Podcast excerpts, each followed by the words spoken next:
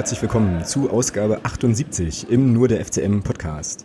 Wir werden heute im ersten Teil der Sendung erstmal gar nicht so sehr über Sportliches reden, sondern ein Thema aufgreifen, was ja Ende vergangener Woche eher so unvermittelt aufschlug und für einigen Unmut sorgte. Die Rede ist natürlich vom äh, ja, geplanten Stadionumbau. Insbesondere da auch der Frage, was das eigentlich für die Nordtribüne heißt und dann eben auch für die aktive Fanszene. Da wollen wir heute drüber sprechen und da ja vielleicht auch einfach nochmal so ein paar ganz grundlegende Fragen klären. Ähm, wir werden im zweiten Teil dann natürlich das grandiose 6 zu 1 gegen den VfR Aalen nachbesprechen. Wir schauen dann, wie gewohnt, auf die nächste Partie. Die führt uns, wenn das Wetter mitspielt, ähm, zum FCK Cesena. Und im ja, sonstiges Segment ist natürlich heute Thema die Insolvenz des FC Rot-Weiß Erfurt. Habt ihr sicherlich auch alle äh, mitbekommen, ging ja groß durchs Netz. Und ähm, ja, wir haben noch so ein paar andere Dinge auf der Liste. Auch ein paar Sachen, die jetzt ähm, mit dem Heimspiel am vergangenen Wochenende zu tun hatten. Und äh, ja, werden da auf jeden Fall drüber sprechen. Und das machen wir heute zu dritt. Zum einen ist natürlich der Thomas mit dabei. Grüße dich. Na, Vince. Und um sozusagen gleich in das erste Segment einzusteigen, begrüßen wir bei uns ähm, die Pressesprecherin der Stadt Magdeburg. Sie war schon mal bei uns im Podcast zu Gast, ist natürlich immer noch Pressesprecherin und heißt immer noch Kerstin Kinzorra. Herzlich willkommen. Hallo. Grüß dich. Ja, schön, dass es geklappt hat. Ähm, auch ja doch relativ kurzfristig ähm, zu dieser ganzen Stadion Problematik und diesem ganzen Stadionthema. Und äh, zum Einstieg würde ich dich einfach bitten, Kerstin, ähm, sag uns doch nochmal so ganz grundlegend, was jetzt eigentlich überhaupt der Sachstand ist. Also wie ist so der aktuelle Stand in dieser ganzen Debatte um den Stadionumbau? Wie weit ist das im Stadtrat? Wo stehen wir denn jetzt eigentlich?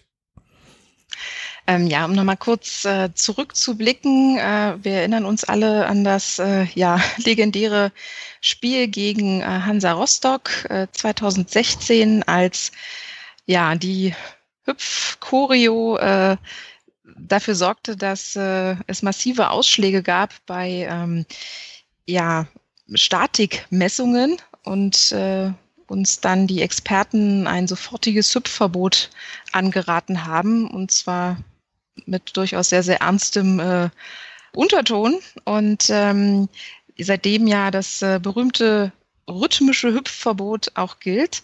Ähm, unmittelbar danach gingen die Planungen los, was kann man tun, um sozusagen diese ja, statischen Veränderungen, die passieren, wenn halt tausende Menschen hüpfen, ähm, ja, einzudämmen, beziehungsweise am besten äh, zu beseitigen. Und ja, wir haben uns da, wir haben da regelmäßig auch Rücksprache gehalten mit dem Verein und äh, Fanvertretern. Da gab es dann halt immer so runde Tische im Rathaus und ein erstes großes Ergebnis war letztes Jahr im Juni die Stadtratsentscheidung, ja, wir nehmen Geld dafür in die Hand und wir werden nicht nur den ja, Gästebereich und die Nord statisch so weit unterstützen, dass ein Hüpfen wieder möglich ist, sondern wir nehmen so viel Geld in die Hand und bauen auch gleich noch die Nord komplett zu einer Stehplatztribüne um. Und ähm, der Punkt, der jetzt erreicht ist, ist, dass wir für diesen großen Umbau die ja, sogenannte EBI-Bau vorliegen haben. Das ist quasi eine sehr, sehr, sehr detaillierte Feinplanung, wo wir jetzt wirklich auch Auskunft geben können, was machen wir wann, ähm, mit wie viel Bauabschnitten, was gehört eigentlich alles dazu, ähm, wie viele Plätze sind im Stadion vorhanden, wenn wir jenes, dieses oder jenes Stück des, der Nordtribüne anfassen und umbauen. Und ja, das ist halt eine riesengroße Drucksache geworden. Ähm, wie gesagt, sehr detailliert und ähm, am 5. April tagt das nächste Mal der Stadtrat in Magdeburg und der muss darüber entscheiden. Und ja, wir reden hier jetzt nicht von einem Pappenstiel, sondern das, was wir jetzt ähm, vorgelegt haben, ist äh, tatsächlich ähm, ein Umbauprojekt, das ungefähr 10,7 Millionen Euro kosten wird.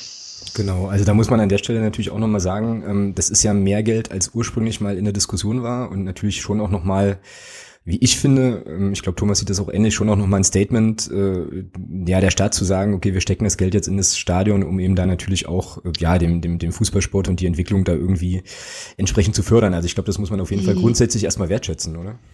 Äh, natürlich. Ähm, und ich muss auch an, an dieser Stelle nochmal sagen, weil ich weiß, darauf legt halt auch mein Oberbürgermeister sehr viel Wert.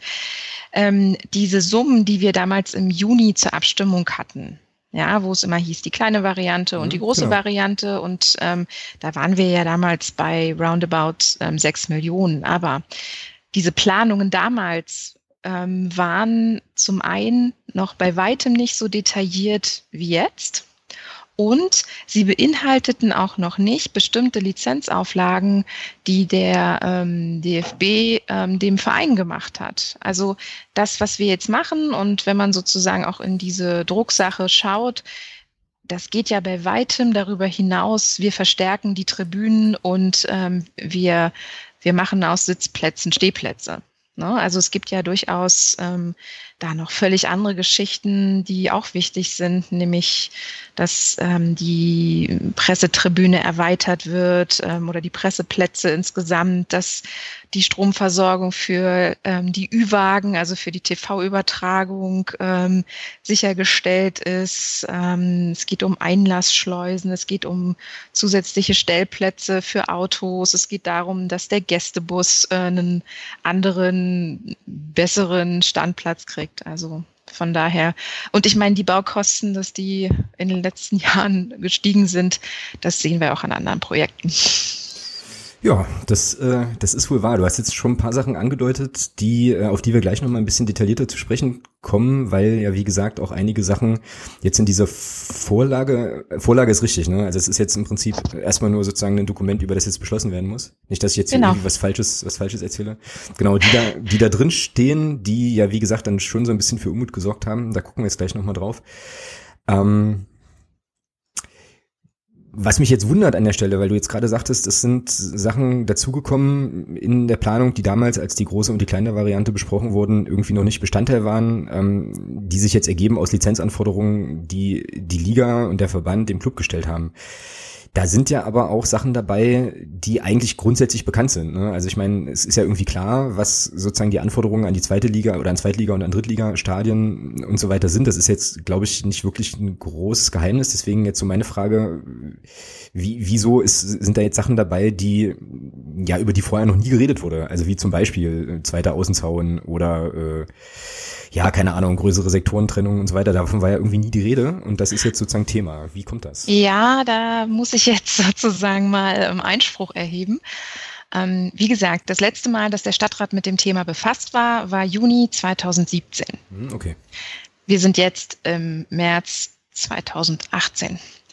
Ähm, es gab im November wieder mal einen sozusagen ja runden Tisch Hintergrundgespräch ähm, zwischen verschiedenen Gremien der Stadt, äh, dem Stadionbetreiber, dem Verein und auch den Fanvertretern. Und da hat der Planer, der für uns diesen Umbau plant, sozusagen detailliert vorgestellt, was alles dazugehört. Mhm, okay. Unter Berücksichtigung der Wünsche von allen Seiten. Mhm. So. Und natürlich war das an dieser Stelle viel mehr als, was ich vorhin schon gesagt habe, wir ähm, verstärken die Tribünen und wir reißen sozusagen die Sitzplätze raus, mhm. um das mal ja, salopp auszudrücken. Ähm, und deswegen, ähm, ja, hat es mich wiederum ein bisschen irritiert, dass ähm, das Block U da jetzt ähm, so massiv darauf reagiert hat auf diese Drucksache, weil die Vertreter schon im November mit dem Planer sich darüber unterhalten haben. Und da haben wir uns unterhalten über die Einlassschleusen, da haben wir uns überhalten, unterhalten über die äh, Blockabtrennung, da haben wir uns unterhalten über den ähm, doppelten Zaun und ähm, waren da auch im, im Gespräch. So, also mhm. deswegen sagt halt auch ähm, unser kommunales Gebäudemanagement, das für uns sozusagen den Planer beauftragt hat und auch den Bau dann überwachen wird. Ähm, es hat sich an unserer Position seit November, seitdem wir das das erste Mal in dieser internen Runde vorgestellt haben, hat sich nichts geändert. Dass es natürlich für die große Öffentlichkeit jetzt was Neues ist, das ist vollkommen klar. Aber ich möchte hier sozusagen wirklich nochmal ähm, betonen, ähm, dieses Transparente und dass wir immer mit immer erzählt haben, es gibt einen neuen Schritt, wir würden euch den jetzt gern ähm, erläutern und wir setzen uns zusammen. Also das ist eigentlich ähm, seit äh, ja quasi dem dem Hüpfverbot vom November 2016 ist das eigentlich kontinuierlich durchgezogen worden. Ja, okay, jetzt ist natürlich immer so die, die Frage, also das eine, was wir jetzt auf dem, oder was ihr ja vielmehr bei der Stadt jetzt auf dem Tisch habt, ist eben diese Beschlussvorlage, ne, wo es dann tatsächlich zur Abstimmung geht und das, die Prozesse davor sind ja, so verstehe ich das, der ja nicht dabei ist, ähm, als Abstimmungs- und Planungstreffen, wo man ja dann wahrscheinlich mhm. auch Ideen äußern kann, wo es aber ja dann nicht heißt, wir machen das so und so, sondern das sind jetzt die Möglichkeiten, die auf dem, ähm, ja, die sozusagen im Gespräch sind. Und dann wird das ja irgendwann in so eine Beschlussvorlage halt gegossen. Ne? Und jetzt geht's halt eben tatsächlich darum, das konkret eben abzustimmen. Und ähm, ja, da stehen jetzt äh, halt so ein paar Sachen drin. Ne? Ähm, ja. Die, wie du ja jetzt gerade auch schon richtig gesagt hast, die breite Öffentlichkeit erreicht haben und da jetzt eben auch zu einer entsprechenden Reaktion geführt haben. Sag uns doch bitte noch mal ganz kurz, ähm, jetzt nicht alle Sachen im Detail, aber was ist denn jetzt ganz konkret für die für die Nordtribüne oder für den Bereich der Nordtribüne geplant und was wird sich denn da verändern? Also wenn wir jetzt mal so ein bisschen in die Zukunft schauen und mal annehmen, diese Beschlussvorlage wird jetzt einfach so verabschiedet, wie sieht es denn dann rund um die Nordtribüne im Jahr, weiß ich nicht, 2025 aus oder so? Ähm, ja, also die Nordtribüne wird komplett Stehplatztribüne sein.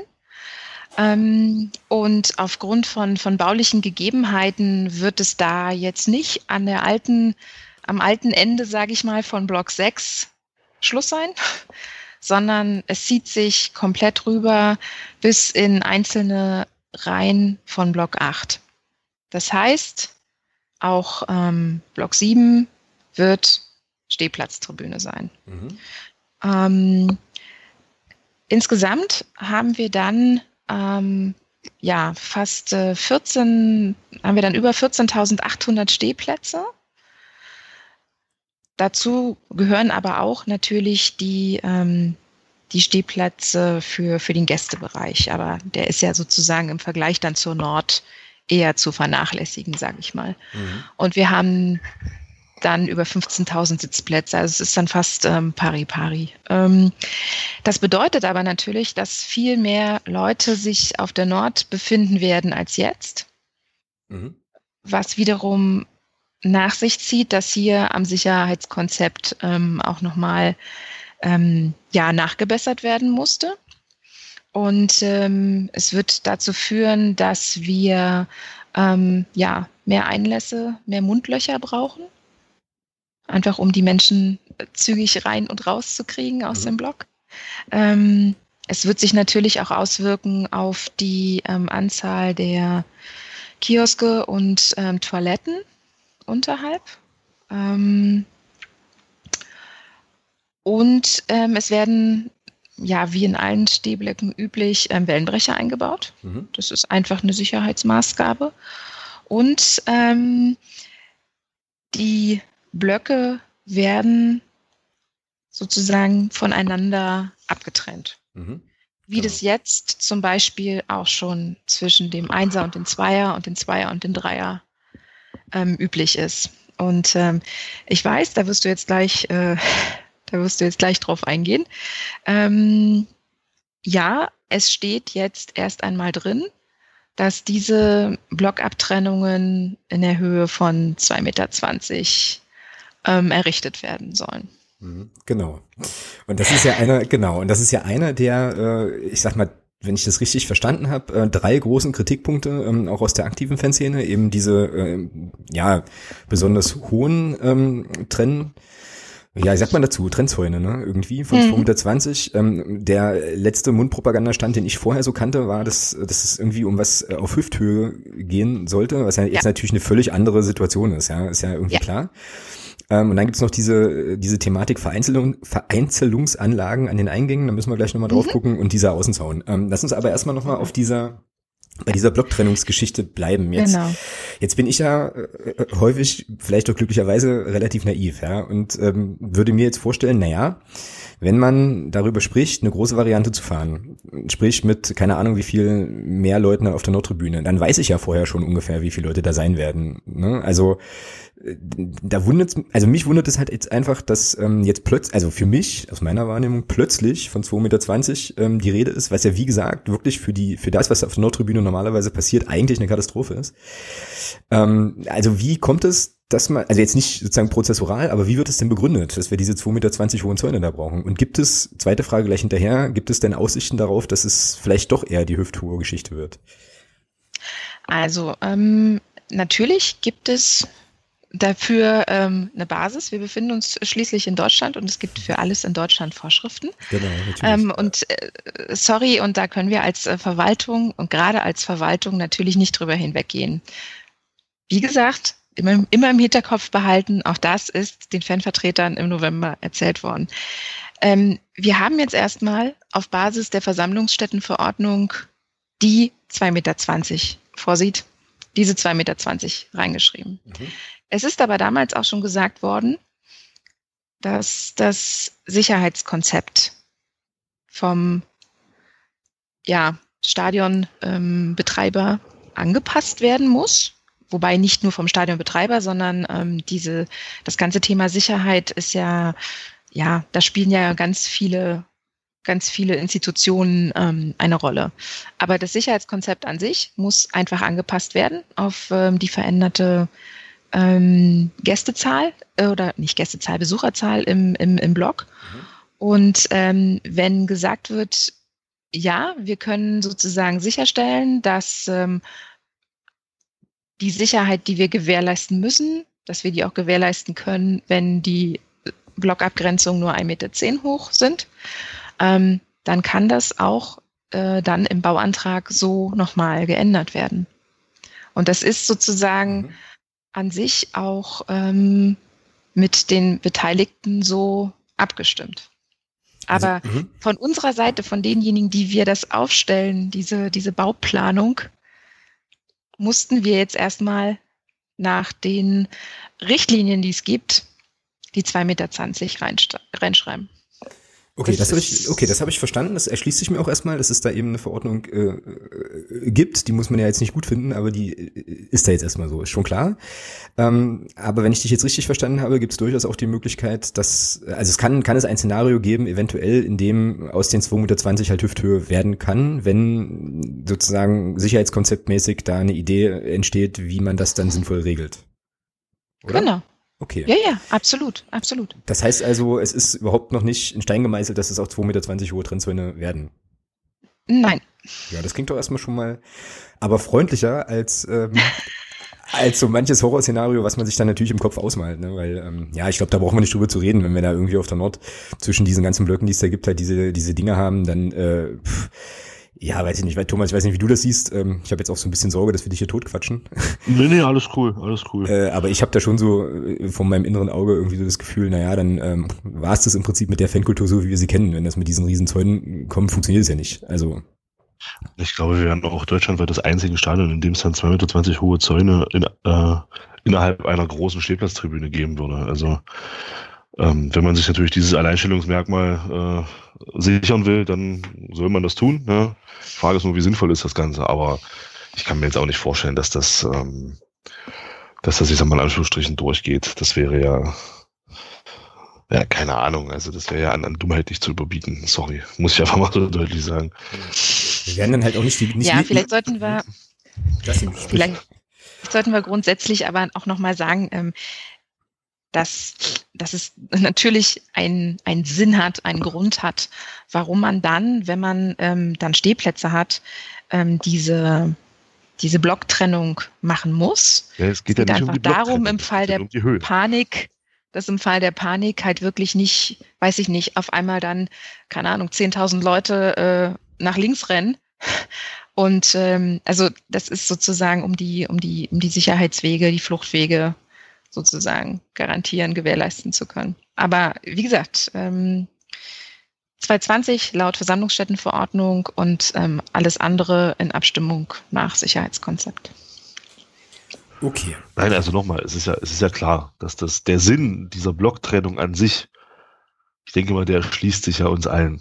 Ja, also das ist äh, ab einer bestimmten Personenzahl dann eine gewisse Trennung geben muss, das ist ja klar. Das sieht man ja auch, wenn man sich mal Stadionbilder anguckt, von, ich sag mal, gerade so von, von der Südtribüne in Dortmund zum Beispiel, da ist das ja nichts anderes. Ja, das ist ja genau dasselbe. Die haben auch da bestimmte Trennungen drin, aber die sind eben nur 1,10 Meter hoch. Und das ist eben das, wo ich mir sage, dieses Alleinstellungsmerkmal sollte man tunlichst vermeiden, dass man sich das besorgt.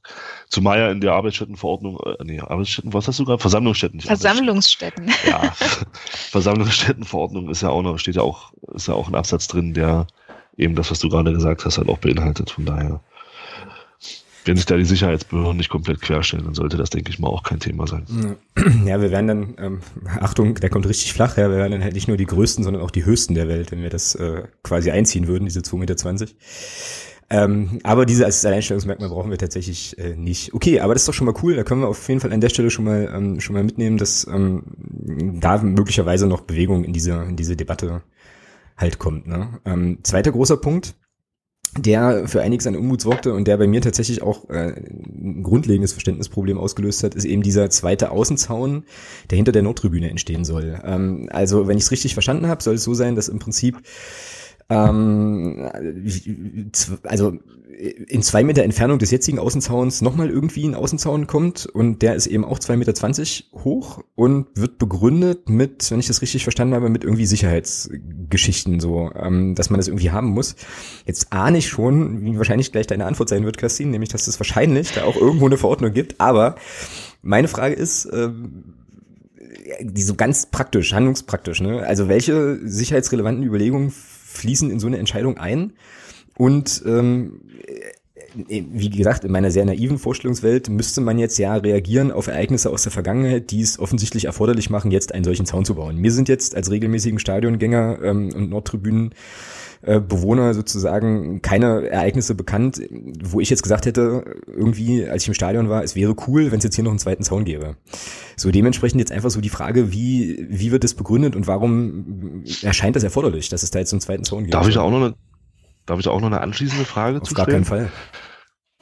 Nee, okay, dann lassen wir das. Herr Loser auch.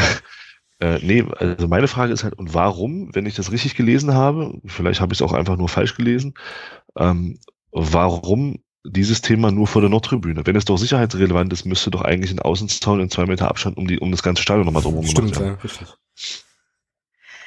Ähm, okay, also ähm, kurze Antwort und dann die ausführliche. Ähm, es ist Teil der Aufgabenstellung des Betreibers. Das ist die kurze Variante. Die lange Variante, und die findet sich halt auch nochmal in diesem Erläuterungsbericht in der Drucksache, ähm, da wird es ein bisschen konkreter. Ähm, Fantrennung und Durchstecken von Gegenständen. Und da sind wir natürlich bei einem Thema, ähm, wo ich zugegebenermaßen natürlich weiß, dass ähm, ähm, es da durchaus zwei Seiten einer Medaille gibt. Ähm, auf der einen Seite, es wird, man wird gelobt für, für, für eine einzigartige Atmosphäre. Auf der anderen Seite ähm, soll quasi, ja, ich meine, wir wissen alle, was mit bei Durchstecken von Gegenständen gemeint ist. Ähm, das Auf, soll halt Aufkleber. unterbunden werden. Aufkleber, genau. ähm, ja, äh, Aufkleber, die Bierdosen. Ähm, ja. Nein, schon klar, alles gut. Ähm, das Thema, ja, wie gesagt, das, das, hatten, ähm, das hatten wir gestern auch in einer, einer Arbeitsgruppe ähm, äh, Vereinskultur. Ähm, das ist natürlich ein deutschlandweites äh, Thema und wir werden das sozusagen hier in, in Magdeburg nicht, nicht lösen können. Aber es ist eine Auflage und ähm, wie der dann aussieht, dieser Zaun, oder ähm, ob es da nochmal ähm, auch Änderungen gibt, äh, wenn dann der Bauantrag geschrieben wird. Auch das äh, kann ich jetzt zu diesem Zeitpunkt noch äh, nicht sagen. Mhm. Es gibt ein Gesprächsangebot ähm, des OBs, dass wir quasi zu diesen strittigen Themen einfach auch nochmal uns zusammensetzen. Aber ähm, zum Stand heute ist erstmal das, was in der Drucksache steht, das, worüber abgestimmt wird. Mm, jetzt hast du gerade gesagt, ähm, das ist eine Auflage. So, ähm, das ist mhm. mir natürlich wieder nicht konkret genug. Ähm, da würde ich natürlich jetzt gerne wissen, wer macht, wer, wer macht denn diese Auflage? Genau. Äh, wie gesagt, die, die Antwort, die ich ähm, erhalten habe von unserem äh, Gebäudemanagement, ist Teil der Aufgabenstellung des Betreibers. Also Betreiber muss, ist jetzt wer? Die MVGM oder was? Ja, also das scheint sozusagen äh, in, in Sicherheitsabsprachen äh, sozusagen gefordert äh, worden zu sein. Und es wird auch äh, übrigens äh, einen zweiten Außenzaun, äh, es wird auch einen zweiten Trennzaun zum, hin zum Gästeparkplatz geben. Also es wird auch an anderen Stellen sozusagen diese Verdoppelung geben.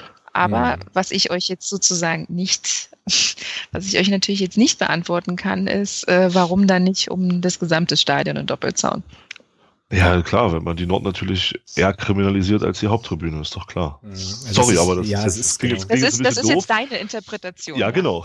Ja, aber das ist halt das, da, also ich, da hat Thomas schon nicht ganz unrecht. Das ist ja im Prinzip, wenn man sowas kommuniziert, ähm, ja genau das, was halt ankommt. Ne? Also das ist ja das, was, also deswegen war die Frage ja vorhin schon auch genauso formuliert. Ähm, letzten Endes wird es immer argumenti verargumentiert mit Sicherheitsgeschichten äh, und so. Ich tue mich mit so einer Erklärung immer schwer, weil für mich hat das viel zu tun mit sowas wie vorauseilendem Gehorsam. Also man antizipiert, das ist ein sehr kompliziertes Wort, ähm, quasi Dinge in der Zukunft, die passieren könnten und legitimiert darüber ähm, irgendwelche Maßnahmen jetzt im Zusammenhang mit Pyro und so weiter, ist auch klar, dass es natürlich auch Pyro-Shows äh, im Stadion gegeben hat. Ähm, da sage ich jetzt aber, also lehne ich mich jetzt mal weit aus dem Fenster und würde halt sagen, ähm, diese Pyro-Shows wären möglicherweise in ähnlicher Form auch passiert, wenn es ähm, einen zweiten Sound gegeben hätte. Ähm, vermutlich so, ne? Also weil ich ja sowieso auch immer wieder fasziniert bin, wie so Dinge halt eben funktionieren und so weiter ähm, und wie da auch Sachen dann ins Stadion kommen. Also ich glaube, diese spezifische Problematik, auf die man da abhebt, äh, ja, die löst ein zweiter Zaun nicht. Und ähm, ich kann schon verstehen tatsächlich, wenn die aktive Fanszene sagt, hier, äh, was soll denn das? Also ihr wollt Trennzäune auf der Nord, Ihr wollt einen zweiten Außenzaun, ihr begründet das mit Sicherheit und meint aber eigentlich eben, wie gesagt, Pyro-Geschichten, dass das schräg ankommt. Kann ich mir erklären, also wundert mich gar nicht, tatsächlich. Wird aber jetzt auch eine wahrscheinliche Sache sein, die wir jetzt hier im Rahmen von unserem Gespräch nicht klären können, weil das, ähm, hast du ja auch gerade schon gesagt, eben Dinge sind, die ähm, ja noch besprochen werden können oder auch noch diskutiert werden sollen und so weiter. Aber wie gesagt, also diese Stimmung oder das, was da ankommt, das kann ich äh, verstehen. So. Ja, aber was, also was mir jetzt halt gerade noch auch in dem Zusammenhang einfällt, ist eben, ähm, wie gesagt, es sind verschiedene Akteure äh, bei diesen Sicherheitsbesprechungen äh, anwesend und ähm, wir dürfen auch nicht vergessen, ähm, ja, dass, dass ja diese, ähm, dass ja diese ähm, Aktionen, äh, die dann sozusagen die, äh, die Choreos mit Pyro nach sich ziehen, halt auch dem Club immer viel Geld kosten. Und ähm, wenn man dahingehend dem DFB signalisiert, äh, so, hier, zweiter Zaun, ähm, wir tun, was wir können. Vielleicht ist das sozusagen auch ein Argument, ähm, was dann äh, den DFB tatsächlich für uns einnimmt. Aber wie gesagt, das ist eine, es ist ein sehr, sehr weites Feld. Ähm, und ich glaube halt nicht, dass wir das von Magdeburg aus komplett lösen werden. Mm, ja, das stimmt. Dann, dann bin ich jetzt, dann, dann spiele ich jetzt mal DFB-Fuzzi. Ja, es gibt eine Pyro-Show trotz zweiten Zaun. Ja, 100 Pro, na klar. Ja. Und dann bin, dann bin ich jetzt mal äh, DFB-Mensch und sage, ey, die haben jetzt zwei Zäune und kriegen es immer noch nicht backen, dass sie die Pyro-Shows verhindern. Jetzt gibt's noch mehr Strafe, weil sie, noch, weil sie sich noch blöder anstellen als vorher. Ja, ist ja. halt Kaffeesatzleserei, aber das ja. ist eben, das ist eben diese Diskussion, da drehen wir uns, glaube ich, im Kreis, weil letzten Endes wird der DFB, wenn es eine Pyroshow gibt, sowieso bestrafen, unabhängig davon, ob da ein 1 steht oder zwei Säulen. Ich glaube, das ist dann egal. Äh, und von daher ist es, ist es aber aus gesagt, Straßensicht, glaube ich, völlig egal, ob das jetzt, okay. wie das dann da aussieht draußen. Aber dann vielleicht halt aus Kostensicht ähm, einfach auch zu sagen, es wäre ansonsten so gewesen, dass der Verein wahrscheinlich an jeden Meter Zaun äh, einen Sicherheitsmenschen hin, hätte hinstellen müssen. Und ähm, das ist halt auch die Frage, ob du das bei jedem Heimspiel äh, bezahlen möchtest oder ob du dann nicht sagst, nee, dann irgendwie lieber den zweiten Zaun, wenn die Leute erstmal im Stadion drin sind, ähm, sehen sie den auch nicht mehr. Mhm. Ja, Aber wie gesagt, das ist jetzt hier Spekulation äh, und wahrscheinlich ähm, überschreite ich gerade äh, irgendwie ziemlich viele Kompetenzen, indem ich sowas erzähle. Aber ähm, wie gesagt, es, ich glaube, wir, wir drehen uns da tatsächlich jetzt genau, ein bisschen im Kreis. Genau, und wir dürfen ja auch nicht vergessen, ähm, im Moment reden wir ja tatsächlich erstmal nur über die Frage, was eigentlich, was eigentlich passiert und wie das sozusagen begründet wird, was da dann in der Zukunft draus wird und so, das müssen wir sowieso sehen. Ähm, das ist eher prinzipiell eher alles noch offen. Von daher würde ich auch sagen, wir gucken jetzt nochmal so ein bisschen auf die, auf die Sachlage als solche. Ähm, und weil, Kerstin, weil du gerade sagtest, verschiedene Akteure sind ja in der Diskussion beteiligt, da kann ich ähm, jetzt hier noch schnell was einfließen lassen. Ich habe nämlich mich auch beim Verein nochmal ähm, erkundigt zu zwei Sachen. Also ich habe ähm, zum einen gefragt, welche konkreten Mitsprachemöglichkeiten und Gestaltungsspielräume es für den Verein eigentlich in Sachen Stadionumbau gibt. Ne? Also Stichwort Akteure, die da am Tisch sitzen. Weil ich mir so überlegt habe, also zwei Sachen. Also zum einen ähm, kam ja dann an einigen Stellen auch relativ schnell Kritik am Verein für die Maßnahmen, die jetzt in dieser Beschlussvorlage sind, wo ich mich dann halt gefragt habe, eben, was ich gerade gesagt habe, wie viel Mitspracherecht hat der Verein da auch? Ähm, und zum anderen ist es ja so, dass der, also dass der Umbau ja von der Stadt bezahlt wird, so und eben nicht vom Club. Und dementsprechend ist meine Logik dann immer, naja, wer bezahlt, bestimmt ja letztlich auch eine Menge. Ja. Ähm, so, und ich habe also, wie gesagt, gefragt, wie das Mitspracherecht aussieht. Und der Norman Seidler vom äh, Club, der Pressesprecher, Vielen Dank nochmal an der Stelle übrigens auch für die, für die schnelle Antwort, hat mir daraufhin Folgendes zurückgeschrieben. Ich lese es einfach mal vor. Der erste FC Magdeburg hat in der, in der Hinsicht ein Mitspracherecht, dass die Lizenzanforderungen des DFB, der DFL Berücksichtigung finden müssen. Diese Anforderungen sind zwischen Stadt und äh, beziehungsweise Planer gemeinsam mit Verbänden und ersten FC Magdeburg besprochen worden und werden versucht, nun in Einklang zu bringen. So war die Antwort. Also ähm, der Club bringt sich dann eben ein mit diesen ganzen Vorgaben ähm, und nun wird versucht, da irgendwie einen Konsens zu finden. So verstehe ich das. Genau. Also logischerweise sind die auch bei den Gesprächsrunden mit dabei, ne? Und ja. Richtig. Also ähm, wie gesagt, der, der Dialog findet ja, findet ja nach wie vor statt. Mhm. Und ähm, das wird, äh, denke ich, auch die ganze Zeit, wenn es dann erstmal losgeht, ähm, äh, auch weiter so, weiter so gehen. Aber ähm, ja, das ist natürlich auch richtig. Ähm, das sind alles Steuergelder. Und ähm, wir sollten auch bei der Diskussion vielleicht nicht vergessen, dass, äh, dass dieser Umbau ähm, ja letztendlich für alle Stadionbesucher ist. Und dazu gehören halt auch die, die auf der, Haupt auf der Haupttribüne sitzen. Dazu gehören die, die auf der Gegengraden sitzen und äh, die sich ähm, wahrscheinlich über gewisse Dinge, die auf der Nord äh, passieren, pff, gar nicht interessieren. Ähm, also das, man muss das sozusagen immer ein bisschen nochmal auch in Relation setzen. Und ich könnte mir vorstellen, dass es bei der Diskussion im Stadtrat eher darum geht, um die Gesamtsumme an sich und vielleicht gar nicht so um einzelne Punkte. Mhm, klar. Also das, das, das sollten wir. Wir haben also natürlich ähm, habt ihr ähm, und haben die die aktive Fanszene da natürlich einen besonders besonderen besonderen Schwerpunkt ähm, und äh, guckt natürlich viel, viel kritischer auf, die, auf bestimmte Sachen. Ja, aber ähm, am Ende geht es quasi um, äh, um den Umbau des gesamten Stadions. Und äh, da gibt's geht's halt auch um, keine Ahnung, wahrscheinlich so Ticketing-Themen und ähm, was machen wir mit den Dauerkarteninhabern und ähm, ja, da wird es wahrscheinlich die, die im Block 8 sitzen, genauso betreffen. Mhm, klar, ja. Ja. Also das wäre sozusagen auch noch eine, eine offene Frage, aber ich glaube, dazu kann man aktuell gerade noch nichts sagen, wie das, ähm, beziehungsweise ist das, glaube ich, auch Sache des Vereins, das dann zu kommunizieren, wie sich das eben auswirken wird auf den Dauerkartenverkauf und auf das Verlängern von Dauerkarten von Leuten, die da jetzt unterwegs sind. Ich glaube, das müssen wir an der Stelle mal so ein bisschen aussparen, weil das eben auch Sachen sind, die noch in der Zukunft liegen. Ich würde gerne noch zwei Sachen ähm, fragen, nämlich ein, eine Sache ganz profan, was sind denn eigentlich Vereinzelungsanlagen? Was ist denn das? Ähm, wenn man jetzt zu äh, Heimspielen geht ins Stadion, dann ähm, wird durch äh, die Sicherheitsfirma, die dort angestellt ist, ähm, werden wie bei Konzerten so, ja, ich weiß gar nicht, wie man das richtig nennt, also wie so eine Art, ähm, ja, ähm, kleine Gänge aufgebaut. Am Anfang steht äh, der Kollege, der das äh, Ticket scannt, dann geht man durch und am anderen Ende stehen dann die Kollegen, die einen abtasten und mhm. schauen, genau. dass man im Turnbeutel auch nur Dinge hat, die da drinnen zu sein haben. Genau, so ist es ja ähm, jetzt. Und genau, und diese, ähm, diese Anlagen werden zu jedem Heimspiel neu dahin gefahren. Und ähm, es ist ähm, sozusagen jetzt äh, ein Vorschlag, ich weiß auch gar nicht, ob das nicht auch eine Auflage vom, vom DFB war, ähm, dass man das fest stationär an den ähm, Eingängen einfach einbaut. Also diese Vereinzelungsanlagen nicht mehr so mit, äh, dass man die da hinkart vor jedem Spiel, sondern dass die einfach fest da sind, ähm, dass sozusagen Personen einzeln hintereinander da durchgehen, dass weiter sozusagen gescannt wird. Die kriegen höchst, die kriegen halt nur noch ein Dach äh, oben drüber, was bei schlechtem Wetter vielleicht äh, für stundenlanges Einlassen auch ganz praktisch ist für die Kollegen, die da arbeiten.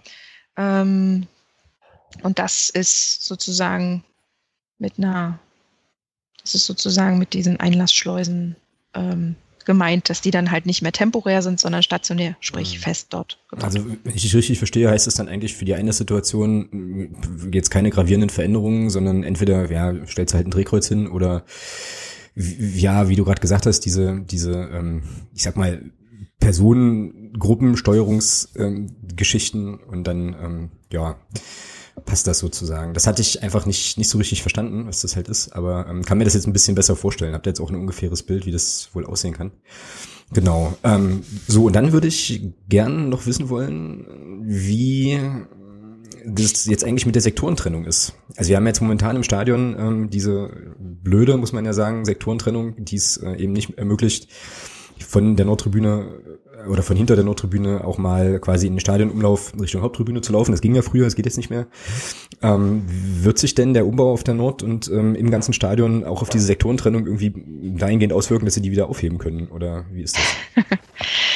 Das ist jetzt allerdings äh, eine Frage, die äh, für die ich sozusagen die falsche Ansprechpartnerin bin. Okay, alles klar weil ich nicht äh, Veranstalter bin. das hat auch, wahrscheinlich hat das auch wieder zu tun mit Sicherheitskonzept und so Sachen, ne? Ja. Genau.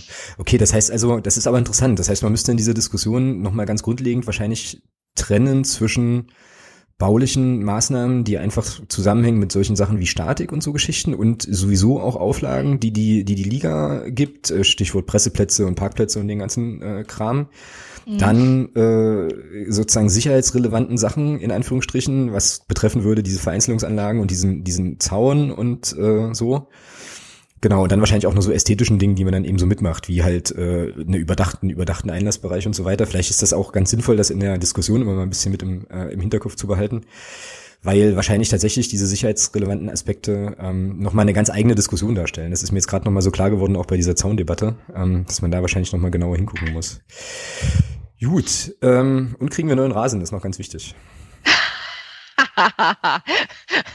äh, auch das ist eine sehr, sehr schöne Frage, die ich euch aber auch leider nicht beantworten kann, sondern das, das, wäre dann ein, das wäre dann auch tatsächlich eine Frage an, an die Betreibergesellschaft. Das ist, die, das ist die MVGM.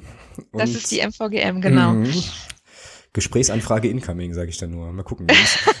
also ich finde das wirklich interessant. Wir müssen ähm, da, glaube ich, nochmal noch mal ein bisschen ausführlicher auch äh, zu dem Thema sprechen. Das wäre ja vielleicht wirklich auch mal was für die, ähm, ja, weiß ich nicht, für die Saisonpause oder so, da nochmal genauer hinzugucken.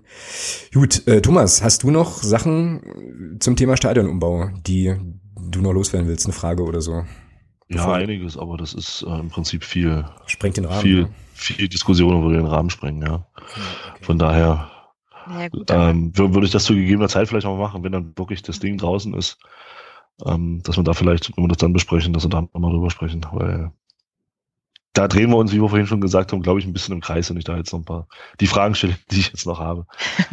ja, also wie gesagt, das hatte ich ja vorhin schon kurz ähm, angerissen. Also es, ähm, es wird ähm, ein weiteres Treffen geben zwischen Stadt, Verein und ähm, Fans, wo ähm, ja, Mitglieder der aktiven Szene halt auch einfach nochmal ähm, ihre drei Punkte, zu denen es ja jetzt diese ähm, Unterschriftenliste gibt, ähm, einfach nochmal vortragen und ähm, wo wir einfach auch nochmal erläutern, was ähm, alles möglich ist und zu welchem Zeitpunkt.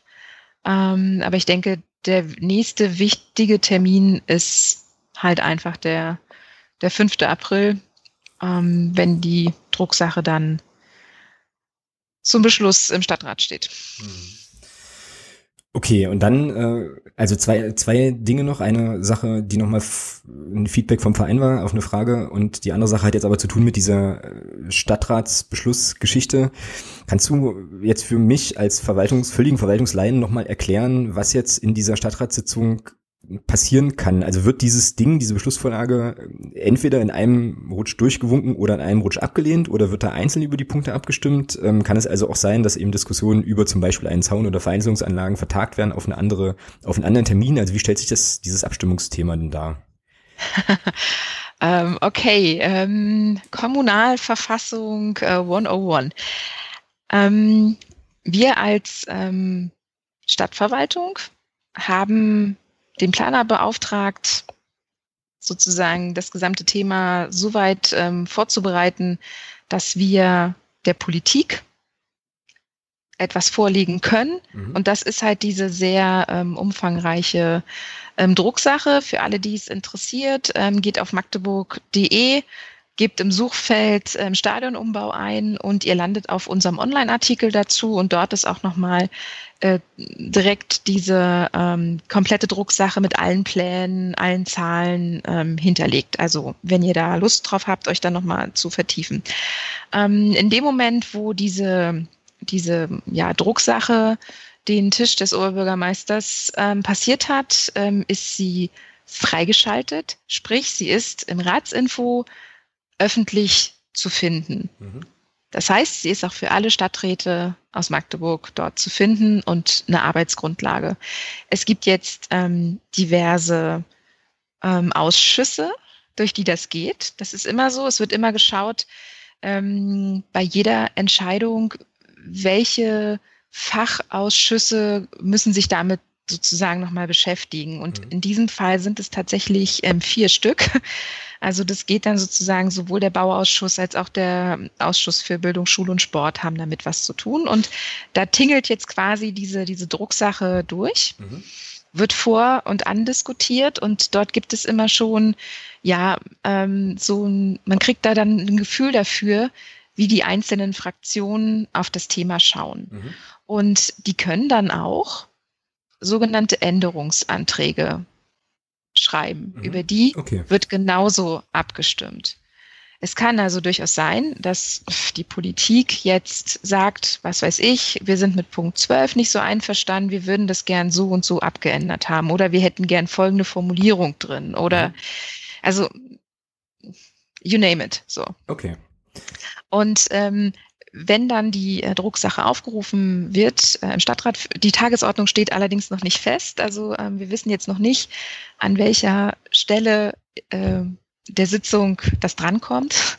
Ähm, dann wird auch immer gesagt, so, der Ausschuss ähm, hat so und so votiert, der Ausschuss hat so und so votiert. Und ähm, dann gibt's quasi auch immer noch mal ähm, die Möglichkeit, dass die Fraktionen dazu Stellung nehmen, für ihre Position werben. Ähm, ja, und ähm, dann äh, ist es aber so, wenn es dafür eine Mehrheit gibt, ähm, wird diese EW-Bau beschlossen sein und dann können wir quasi im nächsten Schritt die sogenannte Vergabedrucksache fertig machen. Und mit mhm. der suchen wir dann Baufirmen, die uns das dann umsetzen. Okay, das heißt, es äh, wäre jetzt oder ist jetzt sozusagen Aufgabe der Stadträte, sich mit diesen Dokumenten zu beschäftigen und wenn ja. da irgendwelche Sachen nicht so cool sind, dann kann man sozusagen in dieser Sitzung oder vor der Sitzung eben noch Sachen einbringen. Ähm, eigentlich so ein bisschen wie beim wie bei der Mitgliederversammlung vom Club jetzt mal ganz abstrakt äh, ja, gedacht. Genau. So, du kannst dich dann ja. eben vorher mit einem Änderungsantrag da melden und dann geht es seinen Gang. Okay. Das heißt also ähm, wahrscheinlich jetzt was die Fanszene relevanten Sachen betrifft, wird da jetzt äh, sicherlich im Hintergrund äh, schon schon noch gearbeitet und sicherlich das ein oder andere dann noch kommen und dann, wie du ja schon gesagt hast, ist eben dieser Termin am 5. April, ne? Genau. Genau. Richtig. Am 5. April. Richtig, äh, genau. richtig, richtig, genau. Und man kann auch, ähm, wie gesagt, und dadurch, dass es sozusagen eine öffentliche äh, Geschichte ist, äh, sind natürlich auch die Sitzungen, ähm, die Sitzungen der Ausschüsse öffentlich. Und man kann da hingehen und mhm. sich anhören, wie die Politiker darüber debattieren. Mhm. Ja, wäre vielleicht auch für den einen oder anderen, ähm, ja, vielleicht eine Idee, da einfach mal vorbeizuschauen. Ich könnte mir aber vorstellen, dass das sowieso passiert. Also, dass gerade bei dem Thema ähm, doch der ein oder andere, der eine oder die andere sich da mal, mal blicken lässt und das eben sich sozusagen live anschaut. Letzte Sache, die ich äh, gerne hier noch teilen möchte und dann würde ich auch fast sagen, wir machen dieses äh, kleine, lauschige äh, Segment von jetzt schon fast 47 Minuten zu. Ähm, ist die zweite Frage, die ich dem Club noch äh, habe zukommen lassen. Äh, und zwar wollte ich wissen, wie der Verein zu den von Block U konkret benannten Kritikpunkten, die wir jetzt alle besprochen haben, ähm, denn steht. Und ähm, da war die Antwort folgende, ich lese gerade mal wieder vor. Grundsätzlich sind Block U und Fenrad e.V. über sämtliche Punkte informiert, da diese bei den Gesprächen mit der Stadt stets anwesend waren. Das hast du ja auch schon gesagt, Kerstin. Ähm, der erste FC Magdeburg bekräftigt sein grundsätzliches Interesse, die Wünsche seiner Fans soweit realisierbar zu beachten. So, also das ist sozusagen auch nochmal die Vereinsperspektive, die mir der Norman Seidler dankenswerterweise sehr kurzfristig ähm, da nochmal hat zukommen lassen. Wir bleiben an dem, an dem Thema auf jeden Fall dran und ähm, ja, werden uns da sicherlich noch ein paar Mal mit beschäftigen, insbesondere dann, wenn es halt auch konkret wird, also noch konkreter wird, als es ja jetzt im Prinzip schon ist. Und ähm, möglicherweise, liebe Kerstin, werden wir dich dann hier auch nochmal ähm, zum, ja, zum Gespräch einladen. Immer wieder gern. Ja. Dann äh, würde ich sagen, Thomas, wir machen hier auf den, auf den Teil einen Deckel, oder? Und äh, ja, bedanken, Kerstin, bedanken uns ganz, ganz herzlich bei dir für deine Zeit ähm, und die ja. sehr ausführlichen Informationen. Ich habe tatsächlich wieder eine ganze Menge gelernt, eben auch ähm, noch so ein paar Hintergründe auch nochmal verstanden, die jetzt auch zu, tatsächlich zu tun haben mit so politischen Prozessen. Also vielen, vielen Dank dafür. War sehr, sehr cool. Sehr gern. Du, Thomas, bist du noch da? Ja. Alles klar. Okay, dann ähm, ja, verabschieden wir die Kerstin an der Stelle, ähm, hören und sehen und lesen uns bald wieder und ich würde sagen, wir gehen dann doch mal zum sportlichen Geschehen unseres ersten FC Magdeburg, oder? Ja, machen wir so. Machen wir so. Gut, dann äh, schauen wir doch einfach mal, äh, natürlich jetzt ein bisschen schwierig irgendwie so den Break zu kriegen von ähm, diesem ja, Thema, was einen doch recht auffühlen kann, zum, äh, zum 6 zu 1 gegen Aalen. Ähm, bau mir mal eine Brücke, Thomas, wie machen wir das?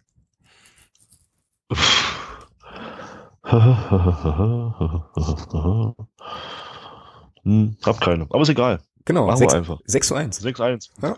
Nee, cool. Okay, so, ähm, Jena, ähm, warte. Nee, Quatsch. Ähm, ein bisschen müssen wir über das Spiel schon noch sprechen, oder? Also, äh, passe auf, ich habe jetzt hier in unserer, in unserer Stichwortliste erstmal so eine Aluhut-Frage ähm, an dich, äh, die wir aber auch im Stadion am Samstag schon besprochen haben. Dennis Erdmann war das zweite Mal in Folge nicht im Kader. Ist das ein Grund für Verschwörungstheorien oder ist es einfach so, dass er halt eben gerade aktuell mal nicht im Kader ist? Also ich habe da eine ganz eigene Theorie. Ähm, also was heißt eine eigene? Nee, eine eigene ist es nicht, aber die ich halt habe. Ähm, wir haben derzeit zwei defensive Mittelfeldspieler, die gut drauf sind. Also vor allem einen, der sehr, sehr, sehr gut drauf ist. Richard Weil. Daneben ein Björn Rother, äh, der nach seiner Gelbsperre auch langsam wieder in, in die Form der Hinrunde kommt. Ja, so. Du hast jetzt schon mal zwei Spieler, die in meinen Augen sportlich derzeit gesetzt sind. Dann hast du auf der gleichen Position im Prinzip äh, einen Kapitän zu sitzen noch. Ne? Und da bin ich einfach der Meinung, einen Kapitän setzt man nicht auf die Tribüne. So, und da wir auf der Bank im Prinzip nur einen defensiven Mittelfeldspieler benötigen, fällt die Wahl derzeit eben auf Marius Sobislo und nicht auf Dennis Erdmann. Mhm. Mal ganz weit weg von den ganzen eventuellen Verschwörungstheorien, die es da gibt, äh, einfach mal vielleicht versucht, das Ganze pragmatisch zu begründen. Mhm. Ja, ich bin bei der Begründung halt auch. Also ähm, es ist halt interessant, ne? Das ist ja nur nicht so, dass es, dass Dennis Erdmann jetzt irgendwie der erste Spieler ist, den es im Verlauf der Saison trifft, dass er eben mal nicht im Kader ist. Ähm, da gab es ja jetzt auch schon ein paar andere, aber die Personalie, weil er jetzt eben auch äh, sonst recht regelmäßig gespielt hat, wird natürlich dann jetzt auch nochmal bemüht. Also gibt es ja wüsteste Theorien, ich möchte die jetzt hier auch gar nicht, äh, gar nicht alle bedienen, aber bin da auch bei dir. Also ich glaube, wie gesagt, hatte ich ja vorhin schon gesagt, naiv wie ich bin, das ist halt eine sportliche Entscheidung und da sind halt einfach gerade andere ein bisschen, ein bisschen weiter vorne und ähm, das kann sich aber auch durchaus nochmal drehen. Muss ich hier nur nochmal jemand verletzen oder so und dann werden wir Dennis Erdmann mit Sicherheit auch wieder im Kader sehen. Gegen, gegen wen war jetzt Dennis Erdmann nicht im Kader? Das war einmal in Paderborn. Na und jetzt hier gegen und jetzt gegen, gegen Aalen. Genau. So, also bei einem 6-1 und bei einem sehr gut geführten 1 1 in Paderborn. Ich würde sagen, allein diese zwei Spiele geben dem Trainer dahingehend bisher recht. So. Ja, Punkt. Mehr muss man dazu, glaube ich, an der Stelle auch nicht sagen, oder?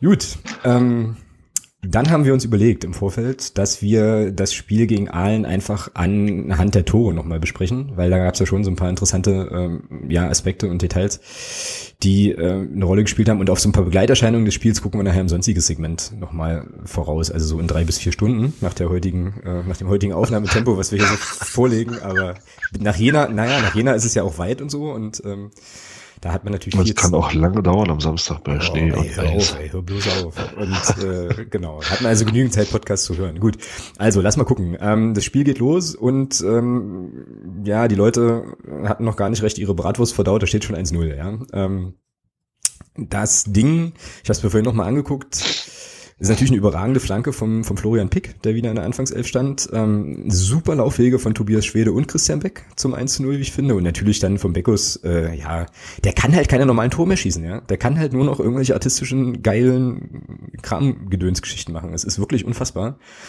Sehr, sehr schön herausgespieltes Tor. Ähm, ja, 50 Prozent Florian Pick, würde ich sagen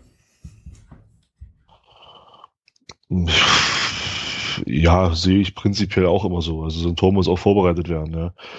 Von daher, ja, war eine tolle Flanke. Christian Beck löst sich halt auch im richtigen Moment von seinem Gegenspieler. Ja, und das Tor machte dann natürlich, wie du schon gesagt hast, überragend. Also Volley gegen die Laufrichtung des Torhüters. Ja, das ist schon stark. Naja, jetzt muss man aber auch äh, dazu sagen, vielleicht, dass die äh, Aalener Innenverteidigung es dem Beckus aber auch ausgesprochen leicht gemacht hat. Ne? Ähm, aber das meinte ich vorhin so ein bisschen mit den Laufwegen auch. Also ähm, der war ja blitzeblank. Ja, der hätte wahrscheinlich den Ball auch annehmen, sich einmal um sich selber drehen und den irgendwo hinschieben können. Ähm, das war schon krass. Also er läuft da halt richtig gut in die Lücke oder in die, äh, ja, in den Raum, den die Innenverteidigung ihm da gibt. Und ich glaube eben auch, dass das viel damit zu tun hatte, dass Tobi Schwede Richtung Grundlinie durchstartete und äh, Florian Pick halt eben diagonal da Richtung Strafraum ähm, die Flanke schlägt dass du dich dann irgendwie wahrscheinlich als Verteidiger auch so ein bisschen entscheiden musst. So. Also ähm, ja, war eine schöne Geschichte. Und ähm, ging ja dann noch schöner weiter. mit, mit einem Kopfballtreffer von André Aino. Wie Max Lakow ja, vom Rasenfunk also, jetzt sagen würde, solche Geschichten schreibt nur der Fußball. Ja, grandios. Also ich glaube, also ich glaube, dem André Aino, das hat, also dieses Tor, ich glaube, das hat, das hat ihm jeder im Stadion gegönnt. Also, ja, auf jeden Fall. Ähm, ich glaube, da waren selbst die Aalen jetzt nicht böse, dass er ein Tor gemacht hat. äh, nee, also nach der Lions-Geschichte, die er hatte, ist das einfach eine wunderschöne Geschichte, dass er dann das 2 zu 0 da macht. Und hat sich ja auch komplett, nicht nur mit dem Tor, sondern hat ja auch das ganze Spiel wieder überragend gespielt. Also ja. von daher, als ob er nie weg war. Wahnsinn. Genau. Phoenix aus der Asche, ja. Überragende Sendungstitel übrigens. Ähm, André aus der Asche, genau. André aus der Asche, ja, das ist ja noch viel besser. Großartig. Warte, warte, warte, ich muss das hier mitschreiben. Aus der Asche. In meinem Alter vergisst man ja so viel. Genau. Cool. So, äh, und dann steht's, ich glaube, das war eine Viertelstunde, war dann rum, dann steht's 3-0. Ähm, Türbitz, Philipp Türbitz macht einen direkten Freistoß. Ähm, Im Wesentlichen ohne Mauer. Und äh, naja, naja, naja. Na los, dann erklär mal, warum das. Äh, naja. Ja. So. Ja, also da der Ball liegt ja ähm, grundsätzlich erstmal an einer anderen Stelle als da, wo der Philipp Türpitz dann letztendlich abdrückt. Das ist das eine. Das zweite ist, ich weiß nicht, ob du das Tor nochmal angeschaut hast. Mhm. Ähm, das zweite ist, es stehen, glaube ich, zwei Mann von uns noch mit in der Mauer, die sich damit da rein, mit dahingestellt haben und einfach dem Torwart die Sicht verdecken. Und dann laufen auch noch zwei Spieler von Aalen aus der Mauer raus, in dem Moment, wo der Tobi Schwede den Ball ja dann äh, rüberlegt zum Nils Butzen, den dann nochmal stoppt für den Philipp Toppitz. Mhm. Deswegen sieht die Mauer nachher so aus, wie sie aussieht. Die Mauer stand schon, finde ich, nicht verkehrt. Das Problem ist einfach bloß, dass zwei da rauslaufen und eben aufgrund dessen, dass ich glaube, der Christian Beck stand da mit drin und noch einer von uns ähm, sich dann so entsprechend lösen, dass dieser Raum halt einfach frei wird, wo der Philipp Türpitz da reinschießt. Das war einstudiert. Mhm, okay. Und von daher würde ich da jetzt der Mauer oder dem Torhüter, der die Mauer hingestellt hat, keinen großen Vorwurf machen wollen. Okay, also das äh, habe ich natürlich jetzt so nicht gesehen, macht aber, also es ist völlig plausibel. Ähm, ja, und ist dann eben Die Frage ist halt, hm? die Frage ist natürlich, das, das sehe ich genauso. Die Frage ist, muss ich in der Situation mit zwei Spielern auf den Ball laufen? Aus der Mauer heraus. Das ist das, wo ich mir sage, okay, das kann man der Mauer dann vorwerfen. Aber letzten Endes macht die Mauer ja nichts verkehrt. Also, wenn der Ball dann abgelegt wird, indirekt, und dann muss, dann muss der hin. Also muss zumindest versuchen, den Schuss zu blocken. Hat nicht geklappt, das Ding ist drin, gut für uns, 3-0, schöne Sache. Ja. ja. War halt, also hat sozusagen so ein bisschen den Grundton gesetzt für den Tag, an, also für einen Tag, an dem einfach alles ging, dann klappen eben auch solche Varianten, ja. Ähm, vielleicht, ja. Wo vielleicht der Gegner noch ein bisschen, bisschen mitspielt, weil die äh, Abwehr, das Abwehrverhalten dann vielleicht nicht so günstig ist. Ja, dann steht es irgendwie, ich glaube, nach einer Viertelstunde oder so. Ne? Ich habe jetzt die Statistik jetzt nicht nochmal vor mir, aber ähm, steht es eben 3-0. Ist das Ding, ist der Käse eigentlich durch. Ja, hast das Spiel völlig im Griff. Allen weiß überhaupt nicht, was los ist. Die haben dann ja irgendwann angefangen, erstmal äh, so die Sicherheitspässe hintenrum zu spielen, um überhaupt äh, wieder klarzukommen. Und mit einem Mal steht es 3 zu 1. Der Lukas Schnellbacher war es, glaube ich, der das, das 3-1 gemacht hat. Ähm, ja, also ich weiß nicht, ob du mir da jetzt widersprichst. Äh, ich fand das Abwehrverhalten von uns jetzt da in der, in der Situation auch nicht so glücklich, weil halt eigentlich keiner, also sozusagen den ballführenden Spieler angreift, der die Flanke schlagen kann und weil natürlich Christopher Hanke ein bisschen das Pech hat, dass er den Ball eigentlich klärt, aber dann eben genau in die Füße von Schnellbacher, der da halt das dann auch technisch perfekt macht irgendwie, ja. Also ähm, und frei halt einlaufen kann. Wie hast du denn das Tor gesehen? Jetzt wahrscheinlich. Da war unglücklich, war unglücklich in der Entstehung, ja. Also, aber gut, mein Gott. Passiert auch mal. Solange sowas beim Stand von 3-0 passiert und nicht beim Stand von 0-0, ist das alles, kann man das alles mal machen. Sollte natürlich nicht zur Gewohnheit werden. Ja. Ja, und dann, aber äh, grundsätzlich sehe ich es wie du, ja.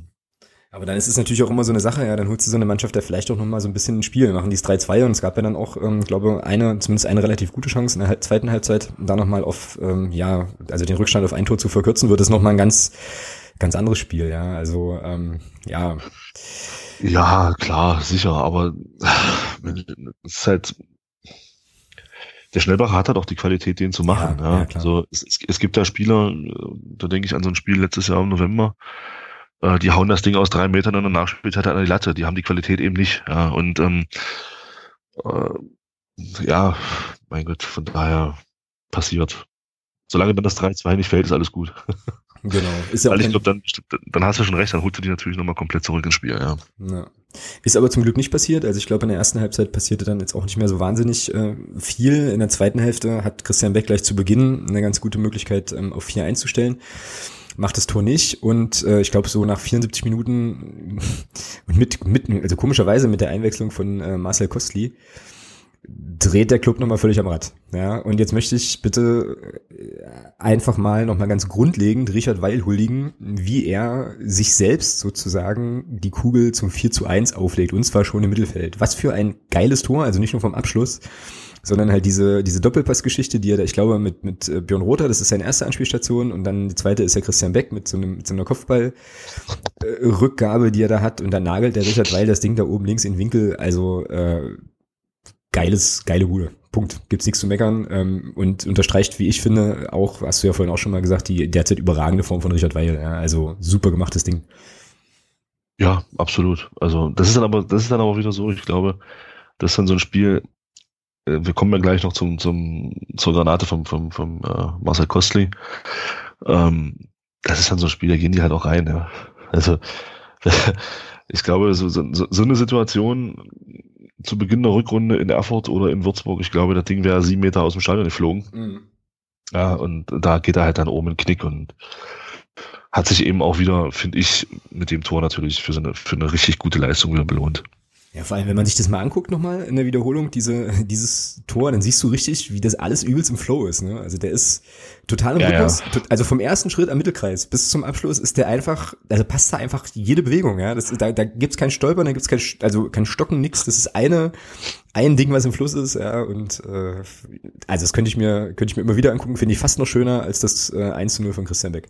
Einfach weil es von der, ja, ist halt, ist halt spektakulärer auch. Ja. Ich mein, ja so ein Pfund aus, aus 18 Metern ist natürlich noch was anderes als ein Lupfer aus 12 Metern, rein von der Optik her, schon klar. Genau, genau. Ja, und dann äh, gibt's Björn Rothers 5 zu 1. Da hatte Ahlen dann gesagt, okay, das äh, wird heute nichts mehr. Ähm, Ausgangspunkt, Ausgangspunkt wieder Richard Weil, also eigentlich von der Situation her ganz ähnlich wie das 4 zu 1 auch. Diesmal ist es aber dann Tobias Schwede, der den Ball also in den Strafraum spielt und Björn Rother macht das, wie ich finde, technisch super, ähm, den da direkt zu nehmen und ähm, ja, da tat mir dann der äh, Daniel Bernhard im Tor von allen schon fast leid, weil, also, ja, so richtig viel machen konnte er eigentlich bei fast keinem Gegentor, ne? Ist halt dann schon so ein scheiß Nachmittag für ein Tor. Du kriegst halt also sechs Buden und hast, eigentlich, hast eigentlich wenig, wenig Möglichkeiten. Ne? Nee, gar keine. ja. Hm. Ja, gut, ich, doof, hatte, ja. ja. ich hatte vorhin noch überlegt, wie gesagt, beim 3-0 äh, mit der Mauer, aber das haben wir jetzt im Prinzip besprochen. Äh, genau, so, Kostli. Kostli Marcel, du, du sprachst von Granate. Dann, äh ja, hammergeil. Also, das ist so, ja, auch gut gespielt. Ähm, gut zurückgelegt. Ich weiß jetzt gar nicht, wer es war. Ich glaube, der Florian, war es der Florian Pick nicht sogar? Der den Ball zurücklegt und der Kosti nimmt den dann halt mit vollem Risiko mit links und zimmert das Ding dann halt auch unterkante Latte da unten da rein. Ja, super. Also, äh, ja, es war halt einfach ein schönes Tor. Ja, und insgesamt. Hat diesem ganzen Spiel so die Krone aufgesetzt, finde ich. Ja, und war ja insgesamt auch, äh, ohnehin verrückt. Also sechs äh, verschiedene, also sechs Tore, sechs verschiedene Torschützen. Keine Ahnung, wann es das in der Clubgeschichte das letzte Mal gegeben hat.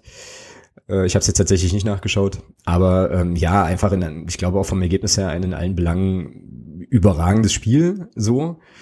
Äh, meine Frage an dich als ausgewiesene Fußballexperten: Was gibt's denn? Also gibt's was zu meckern? Würdest du sagen, jetzt im Nachhinein an der oder der Stelle hätte man Sachen noch besser machen können? Oder können wir jetzt einfach auch mal sagen, hier kommt Leute, 6-1 gewonnen, Klappe halten, passt. Naja, also prinzipiell findest du immer was. Also ich glaube, ich glaube, der Jens Hertel wird in der Analyse schon genug Sachen finden, die er wieder ansprechen kann, muss, sollte. Ähm, von daher, was man vielleicht, was man vielleicht sagen könnte, auch, dass man sich, dass man sich nach dem 3-0 wieder, auch wenn es verständlich ist, bei einem 3-0, bei einem 1-0 fände ich es jetzt unverständlich, bei einem 3-0 gehe ich mit, dass man sich vielleicht ein Stück weit zu, zu tief zurückgezogen hat und allen dann so ein bisschen auch ins Spiel kommen ließ, gerade auch dann mit dem 3-1 und dann auch nach dem 3-1 hat der allen doch auch ein paar Spielanteile gehabt und, und das ist das ist das, wo ich sage, Mensch, wenn man das vielleicht noch abstellt, dann äh, dann wird's auch definitiv was. Mhm. Ja, ich muss, glaube ich, noch mal eine Sache einflechten, das habe ich vorhin vergessen. Wir müssen uns ja auch noch mal ganz kurz vor Augen führen, in was für eine Situation die Mannschaft dieses Ergebnis holt. Ja? Also wir spielen Sonntag, alle äh, Mitkonkurrenten um die direkten Aufstiegsplätze, beziehungsweise ähm, ja auch um den Relegationsplatz, haben alle gewonnen. Also äh, na, so.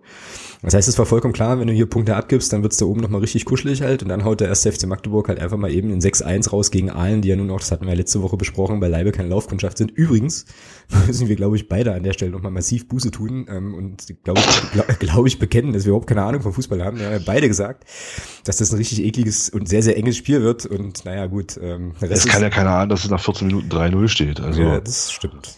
Ja. Ja. Genau. Von daher.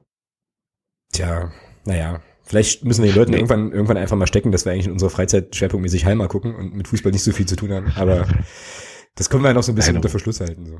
Aber stimmt schon. Von daher war das natürlich auch endlich mal so ein Ding, was ich mir halt mal, was ich mir schon die ganze Saison so ein bisschen mal wünsche. Einfach auch mal so ein, äh, klar, jetzt bringe ich gerne eine Phrase, auch dieser Sieg bringt nur drei Punkte.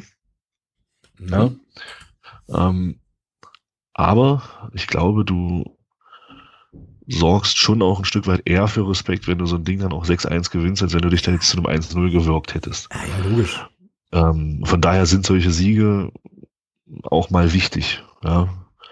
Und das ist eben das, was mir im Gegensatz zu, zu bei uns, im Gegensatz zu Wien und zu Paderborn halt einfach jetzt in der Vergangenheit noch so gefehlt hat, dieses dieses so ein Gegner dann auch, so blöd das jetzt klingt, aber so, so ein Gegner dann auch hinten raus auch mal, auch mal abschlachten, ja, da, da nicht sagen, na ja, nee, komm, 3-1, jetzt hör mal auf, lass da, die wir sind auch drei Punkte.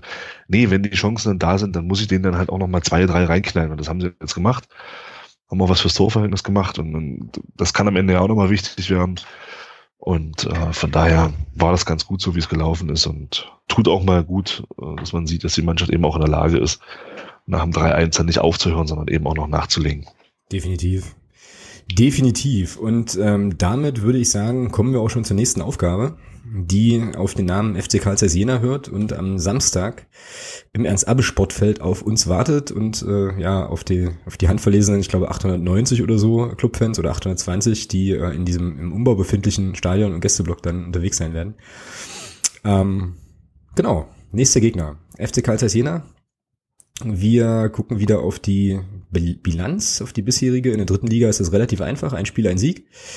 Ähm, wenn man sich jetzt bei weltfußball.de umguckt, dann stellt man fest, was sowieso auch jeder weiß natürlich, äh, erzähle ich jetzt nichts Neues, dass es ein riesen, riesen Traditionsduell ist. Und da ist die Bilanz tatsächlich, äh, also fällt die zugunsten von Jena aus, habe ich festgestellt. Also, 33, also es gab 83 Spiele insgesamt. Laut dieser dort vorhandenen Statistik, es gab 33 Siege für uns, 15 Unentschieden und 35 Niederlagen und wir haben da ein negatives Torverhältnis, 127 zu 146. Also da könnte ein 6 zu 1 in Jena durchaus auch nochmal einiges an der Stelle dafür tun, aber ich glaube, ähm, ja, das wird, das wird dann wahrscheinlich nicht so kommen. Genau, also das so zur bisherigen Bilanz. Ansonsten sieht's bei Jena so aus, dass die aktuell auf dem, lass mich gucken, 13. Tabellenplatz stehen, haben 33 Punkte. Ja, und äh, weiß nicht, wie sieht's da? Hey, warte mal. Ah, nee, ist die Heimtabelle, nevermind. Auf der in Heimtabelle sind sie auf Platz 7. Genau, das heißt also, nach unten sind es inzwischen äh, 10 Punkte. Das ist eigentlich ein relativ Ja, ich denke, Jena, Jena ist, Jena ist durch. Da passiert nach unten nichts mehr. Genau. Ja, glaube ich, glaube ich tatsächlich auch nicht. Ne? Dazu spielen die eigentlich auch zu stabil. Wollte jetzt gerade mal gucken. Ja. Genau, dafür sind sie auch zu stabil inzwischen. Ja. Wir hatten jetzt ein bisschen das Problem, dass, ist, ist es richtig, dass sie zwei Spiele in Folge nicht spielen konnten? Nee, die haben am Wochenende gespielt. Ja, gegen Preußen Münster, genau, 2-2. Aber, genau. da, aber davor Würzburger Kickers und Meppen ist ausgefallen. In Meppen und zu Hause gegen Würzburg. Ja, klar, genau. Ach du Scheiße. Der 27. und 28. Na, Spieltag, ja. genau. In Meppen ging ja nicht. Und äh, Würzburg war doch die Geschichte, dass die eigentlich, dass Würzburg doch schon da war und dann ähm, mm, genau. fing es le leicht, le leise rieselte der Schnee. So, ja. genau. Ja, und jetzt halt eben auswärts ein 2-2 in Münster. Und jetzt kommt halt eben der große erste FCM. Jena liegt uns ja eigentlich ganz gut. So, also in den vergangenen Jahren konnte ich mich da erinnern, dass es da eigentlich immer ganz gut ausgesehen hat. Und äh, ja, was denkst du denn? Was wird es? Wie wird es? Was wird passieren? Ja, auch da wieder, weil ich Jena schon eher für so eine Truppe halte, die wirklich vorrangig über das Thema Kampf kommt. Äh, ich glaube schon, auch ich täusche mich natürlich sehr gerne, aber ich glaube schon, dass das ein richtig, das wird ein richtig, richtiges Brett, weil die sind, die haben schon auch ordentlich Selbstvertrauen getankt, ähm, haben vor paar Wochen ihr Derby gewonnen gegen Erfurt, was ja da auch äh, ordentlich für Stimmung sorgt und ich glaube, jeder hat nichts zu verlieren. Ja, die können in das Spiel gehen und können sagen, okay, wenn wir hier den Tabellenzweiten ärgern, dann ist es schön. Wenn wir verlieren, sagt jeder, hm, naja, war ja zu erwarten. Also von daher wird das, glaube ich, nicht einfach. Die werden schon alles äh, reinhauen und werden dann natürlich auch äh, ordentlich Meter fressen. Und von daher wird das, glaube ich, schon ein schwieriges Spiel. Es sei denn, wir schaffen es dann wieder mit den ersten drei Chancen drei Tore zu machen. Dann sieht das Spiel ganz anders aus. Aber ich glaube, gegen Jena, das, ähm, die schätze ich schon noch stärker ein als Aalen. Also rein von der, von der, von der derzeitigen Form. Ich meine, die haben in Münster 2-2 gespielt. Wenn man denkt, dass Münster vorher zu Hause gegen Paderborn ein gutes Spiel gemacht hat äh, und Rostock auch geschlagen hat, dann zeigt das ja auch, dass Münster jetzt keine Laufkundschaft ist und da haben sie 2-2 geholt. Von daher ähm, finde ich schon, dass Jena da in einer guten Verfassung ist und deswegen wird das ein sehr, sehr schwieriges Spiel am Samstag. Mm, ja, sehe ich auch so, gehe ich voll mit. Ich habe jetzt gerade mal hier bei transfermarkt.de geschaut bei, äh, beim Thema Sperren und Verletzungen, weil ich irgendwie im Hinterkopf hatte, dass unser spezieller Freund Jan Löhmannsrügen da jetzt auch mal suspendiert war kurzzeitig. Irgendwie, darf aber jetzt glaube ich wieder mitmachen und jetzt stelle ich hier fest, dass Jena irgendwie der Grippewelle ähm, so ein bisschen zum Opfer gefallen ist. Hier gibt's eins, zwei, drei, vier Spiele, die ja bei transfermarkt.de mit Grippe äh, ausfallend stehen. Timmy Thiele, der glaube ich oh. jetzt auch nicht so schlecht ist als Mittelstürmer, ähm, hat jetzt schon drei Spiele verpasst, wird aber vielleicht wieder spielen. Jedenfalls steht hier bis voraussichtlich 17.3. Ähm, ja, also das ist natürlich auch nochmal so eine Geschichte, die da vielleicht eine Rolle spielt und tatsächlich das Wetter. Ne? Also ich habe jetzt schon mehrfach gehört, dass wohl wieder einiges an Schnee angekündigt ist für den, äh, ja, für den Thüringer Raum. Ich möchte ja. bitte, ich möchte bitte nicht, dass das Spiel ausfällt. Das geht nicht. Also ist jetzt nicht, das ist nicht so, dass sich das Wetter jetzt an mir richten würde, aber ähm, ja. Das wäre natürlich für ihn auch, auch krass, ja, wenn das jetzt auch noch ausfällt. Ja, Puh. Na, für uns ja auch. Also ich meine, irgendwann. Ja, sicher, klar. Ist die Saison Bei uns werden sie dann auch. Ja, ich habe ja gesagt, dann lass uns das, das Halle-Spiel, das Pokalspiel, ähm, dann sollen sie halt einfach verzichten, verlieren ja sowieso. Ähm, dann machen wir halt an dem Tag das Spiel dann gegen jeder, wenn es ausfallen sollte. Genau. Genau. Gut, ähm, wie geht's, wie geht dein Zettel es an? Was ist unsere erste, ist deine erste Elf? Je. Bedenke bitte, Felix Schiller ist verletzt. Ja, ja, ich weiß. Ja, Glinker, Hanke wird starten, Weil und Schäfer. Also ich denke mal, dass ja Christopher Hanke spielen wird. Aber den Weil werde ich hinten rausnehmen, weil ich glaube, der wird da nicht mehr spielen.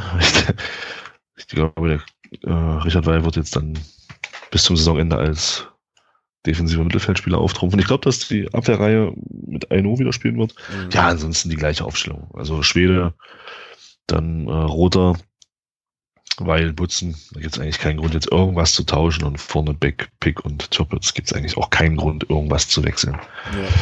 Nehme ich so. Es sei denn, irgendjemand ist krank oder verletzt oder sowas, aber rein sportlich macht es eigentlich keinen Sinn, jetzt irgendwas zu wechseln. Genau, also Stand, Stand heute, wie gesagt, wenn jetzt nicht auch in Magdeburg noch irgendwie die Mannschaft die Grippe erreicht oder so, geht ja alles doch gerade ganz schön rum. Ähm, sehe ich das auch so. Gibt es keinen Grund zu wechseln. Meine defensive Dreierreihe ist äh, genau die gleiche. Also, ja, Steffen Schäfer ist ja irgendwie die logische Alternative dann, ähm, beziehungsweise Christopher Handke. Ja, Christopher Handke, genau, das ist ja der, der für Felix Schüller dann auch reingekommen ist. Genau, und alle anderen werden, das wird so bleiben. Also, ja, sehe das wie du, warum will man, warum soll man das ändern? Das ist jetzt gerade so ein bisschen die Truppe, die sich eingegroovt hat, die auch die Ergebnisse jetzt holt und äh, die vor allem, das ist ja für mich immer noch relativ faszinierend ähm, und sehr, sehr schön anzugucken, halt auch geilen Fußball spielt derzeit, ja. Also, aber das ist natürlich auch nochmal so ein Faktor, ja. ne? Also wenn das jetzt da äh, tatsächlich nochmal schneit ähm, und dann vielleicht die Bodenverhältnisse noch beschissener sind und so, dann wird das natürlich so eine Mannschaft wie jener auch in die Karten spielen. Das heißt, dieses, diese Elf muss dann, boah, das ist ja auch eine Kackphrase, ja, muss ja den Kampf dann annehmen und Gras fressen. Ja, aber das, aber das, das kann sie doch. Das sind zwei Phrasen. Das stimmt, das kann sie. Das ist richtig. Ja, aber das kann doch unsere Truppe. Also es ist ja nicht so, dass das, das dann alles, dass wir jetzt hier bloß Schönwetterfußballer und, und, und Schönspieler drin haben. Also. Das heißt, wir sind abwärtskompatibel sozusagen. Nee, es hat ja nichts mit Abwärtskompatibel. Wir können uns anpassen. Ja, ja, das war jetzt böse, ich weiß. Ja, ja, alles ja, darum. Also. Ja. Tust du jetzt, du tust jetzt jeder schon ein bisschen Unrecht. Also. Ja, das ist abwärtskompatibel. Ja, ich, das, ich nehme es ich nehm's zurück. Ich nehm's zurück. Alles gut, alles gut. Okay. Gut, und ähm, Ergebnis ist folgendes. Ja, 1-0. Ja, also für uns, versteht sich. Ja, ich sage, es wird äh, ein 2 0 für uns. Und prognostiziere, dass das ein frühes Tor gibt, ein frühes 1 zu 0. Und ein spätes 2 zu 0. So. Ja, nehme ich auch. Schöner, schöner, schöner Konter, der dann irgendwie ähm, abgeschlossen wird und dann passt das schon. Super, hervorragend. Dann ähm, ist das Jena-Spiel auch besprochen und wir kommen zum sonst, nee gar nicht, wir kommen zum Neues aus der Reinhard Schrägstrich Neues aus der Liga-Segment und da ist natürlich das ähm, große Thema seit heute früh die Insolvenz vom FC Rot-Weiß Erfurt. Und es hat uns eine Frage erreicht vom Jobst, schöne Grüße an der Stelle, der ähm, sozusagen fragte, was denn jetzt eigentlich, also was diese Insolvenz jetzt denn eigentlich für Auswirkungen hat auf das Aufstiegsrennen, den Aufstiegskampf, insbesondere was vielleicht auch das äh, ja, Annullieren von Ergebnissen betrifft und so weiter. Und ähm, ja, ich glaube, Thomas, da hast du so ein paar Infos, ne? beziehungsweise kannst sagen, wie es da, wie sich das verhält an der Stelle. Ja, naja, müssen wir vielleicht ein bisschen weiter ausholen. Ähm, als wir damals aufgestiegen sind, gab es ja in der Liga damals auch das Thema VfC Plauen ähm, die dann Insolvenz angemeldet haben und dann ging es dann nachher darum, werden die Spiele annulliert oder nicht. Ähm, und aufgrund dessen hat ja der DFB damals reagiert und hat gesagt, okay, wir machen eine Änderung im, im Reglement und sagen, wenn es innerhalb einer Saison zu einer Insolvenz kommt, dann wird diese Insolvenz, ähm, hat diese Insolvenz erstmal keinerlei Aus, aus, aus Wirkungen? Danke. Keine, sehr gerne, ich danke. Keinerlei Auswirkungen ähm, auf den laufenden Spielbetrieb. Sofern diese Insolvenz natürlich dann auch durchgeht, ist klar. Also wenn, wenn es da jetzt, wie es in Erfurt geplant ist, zu einer ganz normalen Plan, also zu einer normalen Planinsolvenz kommt, wird das ganz normal weiterlaufen. Erfurt spielt die Saison zu Ende und es werden neun Punkte abgezogen, was ja in der derzeitigen Situation für Erfurt nichts anderes heißt als Abstieg. Also ich denke mal, da gibt's nichts dran zu deuten. So, und naja, und so ist halt die, die Lage, ja. Und wenn, werden die Spiele ganz normal weitergespielt, das gilt auch für unsere, also da geht, da geht nichts raus aus der Wertung oder sowas. Da verlieren wir jetzt keine Punkte und andere Mannschaften auch nicht. Erfurt spielt ganz normal zu Ende und es werden dann neun Punkte abgezogen. Und das war's dann auch schon. Genau, Voraussetzung ist aber tatsächlich, dass Erfurt ähm, die Saison beenden kann. Genau, das ist halt wichtig, ja. Ja, an der Stelle empfehle ich nochmal sehr einen sehr wunderbaren Übersichtsartikel auf Liga 3 Online, Fragen und Antworten zur Insolvenz von Rot-Weiß Erfurt. Ich werde den natürlich verlinken. Sehr, sehr ausführlich ähm, wird dann nochmal dargestellt, was wann wie passiert. Und für uns, glaube ich, relevant, am relevantesten eben tatsächlich die Frage, wie das mit den Ergebnissen ist. Und da steht das auch nochmal irgendwie drin. Also ich versuche es gerade zu finden hier nebenbei, dass die bis zum 34. Spieltag durchhalten müssen, ähm, um damit sozusagen, wie war das denn? Moment. Bevor ich jetzt Quatsch erzähle, suche ich das jetzt raus. Einen kleinen Augenblick. Einen ganz kleinen Augenblick.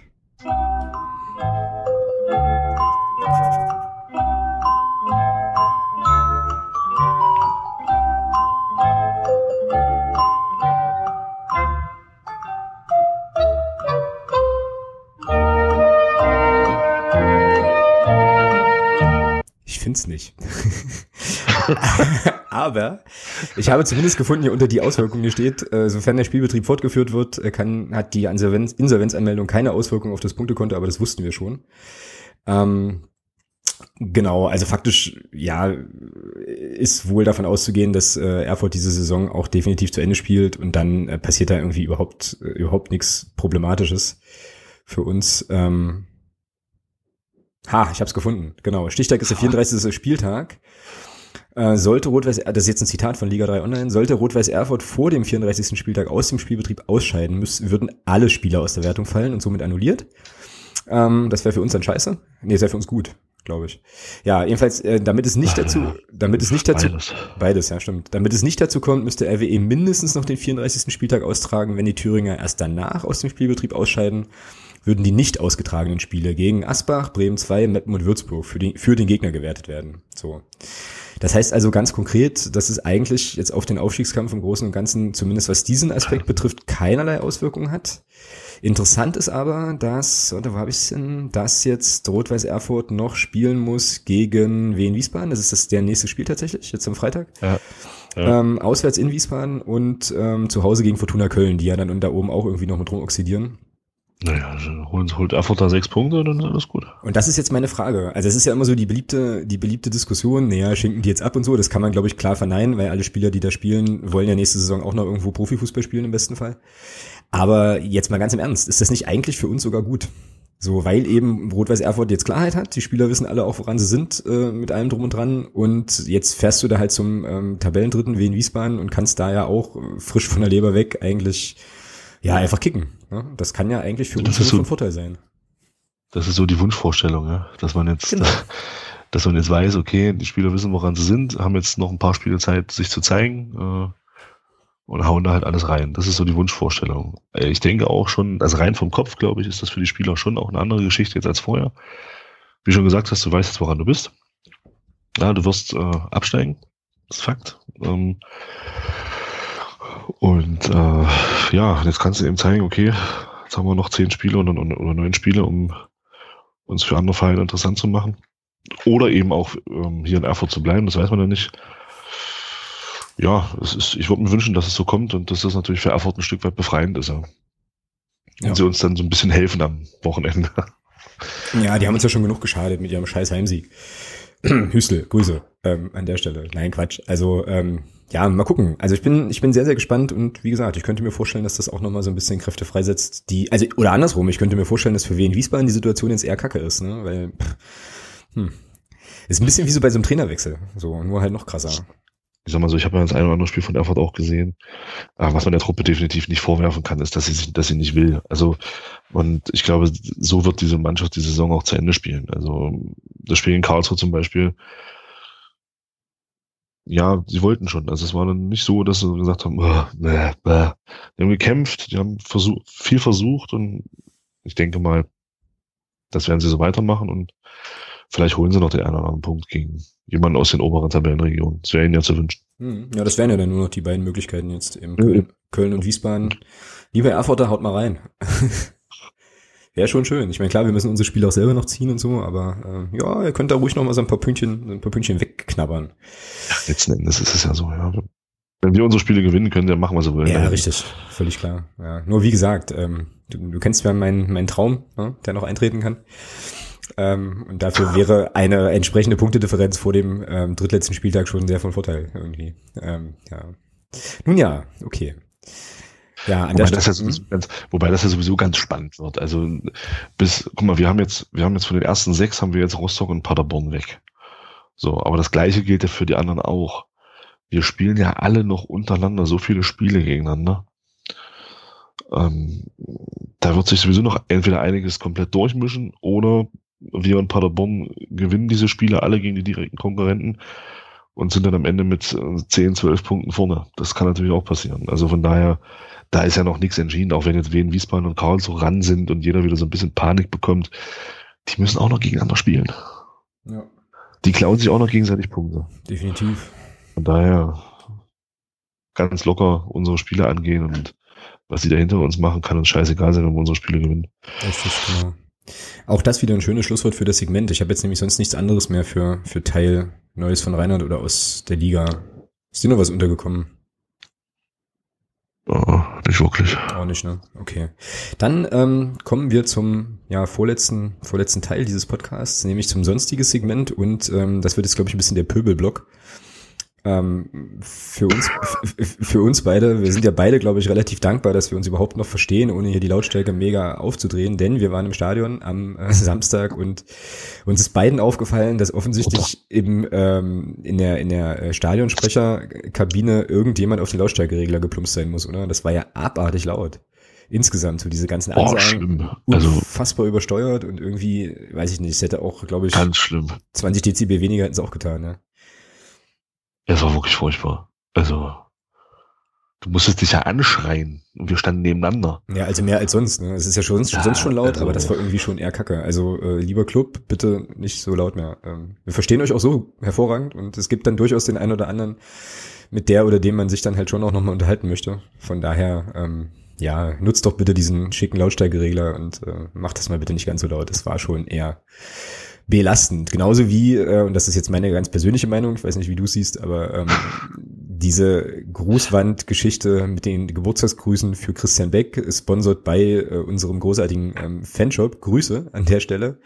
Also für all diejenigen, die vielleicht nicht im Stadion waren, sei es ganz kurz erklärt, es gab offensichtlich, ich glaube, das war hinter der Haupt, also wahrscheinlich hinter der Haupttribüne, ein, äh, so, eine, so eine Wand, da konnte man sich da vorstellen und konnte eben so Grüße ins, ins Mikrofon mit einer Kamera erzählen. In dem Fall ging es eben um den 30. Geburtstag von Christian Beck und dann wurden diese Grüße in der Halbzeitpause einfach abgespielt auf der Stadionleinwand. Ne? Und ähm, prinzipiell ist das jetzt erstmal ja auch irgendwie ein ganz nettes Gimmick, nur eben eins, das findest du halt in jedem Bundesliga-Stadion. Ja, das ist irgendwie so, so, äh, warum brauchen wir das jetzt auch? Ich finde es mega überflüssig, ich brauche das nicht. Ich habe dafür lieber ähm, gute Gespräche in der Halbzeitpause und eben ein bisschen, ja, vielleicht ein bisschen dezentere Beschallung. Und fand das, also weiß ich nicht, fand das grundlegend bekloppt, aber gut, meine persönliche Meinung. Ja, hoffen wir einfach mal, dass es, dass es nur dass es nur eine Geschichte war zu Christian Becks 30. Geburtstag. Ja, ich befürchte ja so ein bisschen, dass das äh, eher so der willkommene Anlass war, um diese, dieses Ding mal zu testen. Ja, wir werden sehen. Wir werden es in anderthalb Wochen sehen. Oh, ich hab das Zum nächsten Heimspiel. Ja, als ich jetzt, als ich jetzt letztens in Gladbach war, war das halt auch, ne? Da haben die dann, ähm, äh, ja, das war das auch, die, fast die komplette Halbzeit irgendwelche Grüße und dann war das aber so, ja, ja, hallo, ich bin der Dieter und ich grüße die Mutti, die zu Hause sitzt und so. Und ich mir dachte, Alter, das ist, das ist bestimmt mit euch nicht. also, hm, okay, ähm, aber wie gesagt, ich werde jetzt möglicherweise leicht pöbelig. Das äh, wollen wir ja auch an der Stelle nicht. Aber ja, werden wir sehen. Das nächste Heimspiel ist ja dann äh, Osnabrück, glaube ich. Genau, auch wieder auf den Sonntag. Mal schauen, ob es die, die, die Rückkehr der Wand gibt. Dann. Ja. Nun gut, und äh, eine dritte Sache, die ich hier einfach, also die finde ich super ins sonstiges Segment passt, weil es halt äh, also abseitiger und egaler eigentlich gar nicht mehr geht. Aber eine Meldung, die ich äh, euch nicht vorenthalten wollte, weil ich so lachen musste, als ich das gelesen habe. Obwohl ich da jetzt auch wahrscheinlich wieder, aber das ist offensichtlich heute Thema des Podcasts, wieder ganz vielen Leuten zu nahe trete. Ich weiß nicht, ob ihr es wusstet und ob ihr so ergriffen seid wie ich, aber die Dementio Boys aus Hoffenheim haben sich aufgelöst. So, das ist eine Ultragruppe, glaube ich, aus, äh, aus Hoffenheim. ist jetzt an sich erstmal keine Meldung wert, aber wenn man sich so ein bisschen anguckt, was, wie die das begründen ähm, auf Faszination Fankurve, dann ist das schon sehr großartig. Also irgendwie ist das eine aktive Fangruppe, ähm, wie gesagt, mit einem schönen Doppelhalter-Foto hier bei Faszination Fankurve und ja, Grund der Auflösung ist, dass sie eigentlich keinen Bock mehr haben. So, das ist schon ziemlich geil. Also ähm, Zitat dieser dieser äh, Meldung, dann also man muss ja dann als Gruppe auch immer so eine Erklärung veröffentlichen, auch in Hoffenheim. Wir wollen nicht lange um den heißen Brei reden. In den letzten ein bis zwei Jahren kamen intern immer wieder Unstimmigkeiten über den weiteren Weg der Gruppe auf. Die dadurch zunehmend entstandene Motivationslosigkeit endete darin, dass unter anderem manche Auswärtsspiele, Achtung, von keinem unserer Mitglieder besucht wurden. Ähm, naja, und dann geht's halt eben darum, dass, dass man sich jetzt eben auflöst. Äh, ja, Grüße nach Hoffenheim an der Stelle. Macht's, ja, großartig. Macht's gut, ihr drei werdet uns fehlen in der, ähm, ja, weiß gar nicht, wie, wie heißt denn die Arena da? Sinsheimer irgendwas Arena? Aber ich musste da schon so ein bisschen, schon so ein bisschen schmunzeln, ja, so, ja, wir haben halt, pff, ja, keinen Bock mehr. Hm. Hauptspielwiese, keine Ahnung, ich weiß es nicht. Ja. Weltklasse-Meldung. Dementio Boys 2000. ja, hat halt einer Faszination Fankurve da kopiert, äh, nicht kopiert, kommentiert. Äh, danke fürs Prägen der gesamten Szene in Deutschland. Geil, ja, Weltklasse. Gott. Ey, aber das ist ja wirklich richtig geil. Die, die Kommentare sie entdecke ich ja jetzt erst. Das ist ja wirklich großartig. Die Lücke, die sie hinterlassen wird, wird sie kurzfristig und vollständig ersetzen. Alter. Schade, jetzt halten nur noch die Szenen in Aalen, Groß Asbach und Heidenheim die Ultrakultur in Süddeutschland am Leben. Oh Gott. Deutschland am Abgrund und die Festung Europa schwankt. Wenn sich schon feste Größen wie Dementio Boys auflösen sollen, wie soll es dann mit anderen Gruppen weitergehen? Oh, das ist ja großes Kino. Das entdecke ich jetzt erst. Das ist ja so geil. Herrlich. herrlich. Oh, herrlich. Ah, großartig.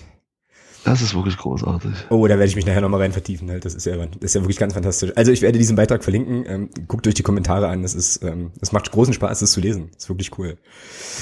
Ach ja, schön.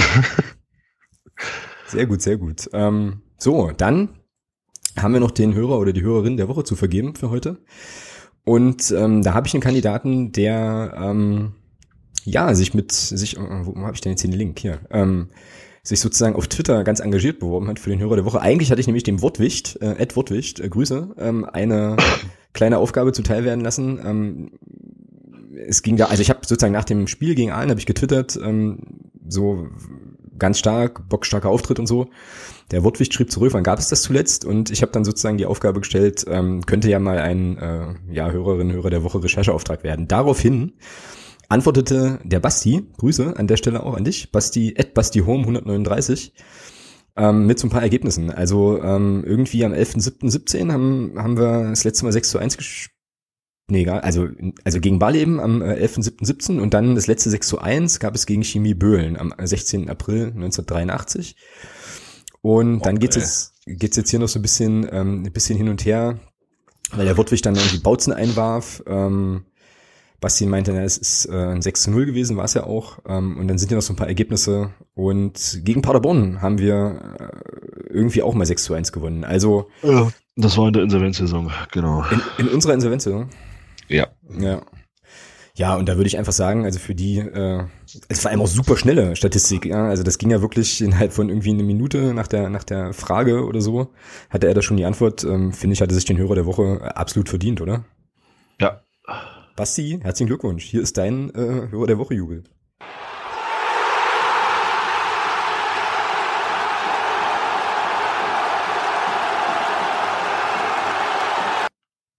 Cool. Damit sind wir am Ende unserer kleinen, lauschigen Familiensendung angekommen für heute und blicken nochmal voraus auf die nächste Woche. Da gibt's nämlich wieder eine besondere Sendung. Wir werden nämlich wieder live senden und wir gucken zusammen das Landespokal. Den Landespokal, ähm, was ist das Viertelfinale? Ne? Ist das schon nächste Woche? Ich glaube ja, oder?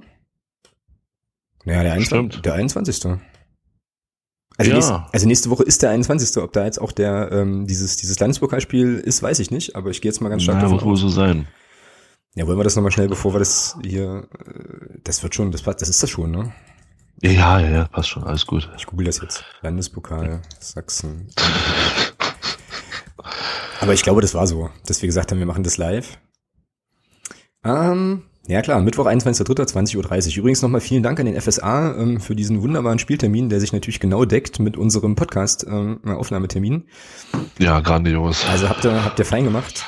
Ganz toll. Wie genau, und ähm, das machen wir so nächste Woche, dass wir ähm, hier im Stream den an die Partie schauen werden und quasi uns live, äh, wenn ihr Bock habt, äh, natürlich auch mit euch ähm, dann über unseren, ja, über unseren Sieg da im, im Süden von Sachsen-Anhalt freuen werden. Ähm, könnte eine ganz lustige Geschichte werden.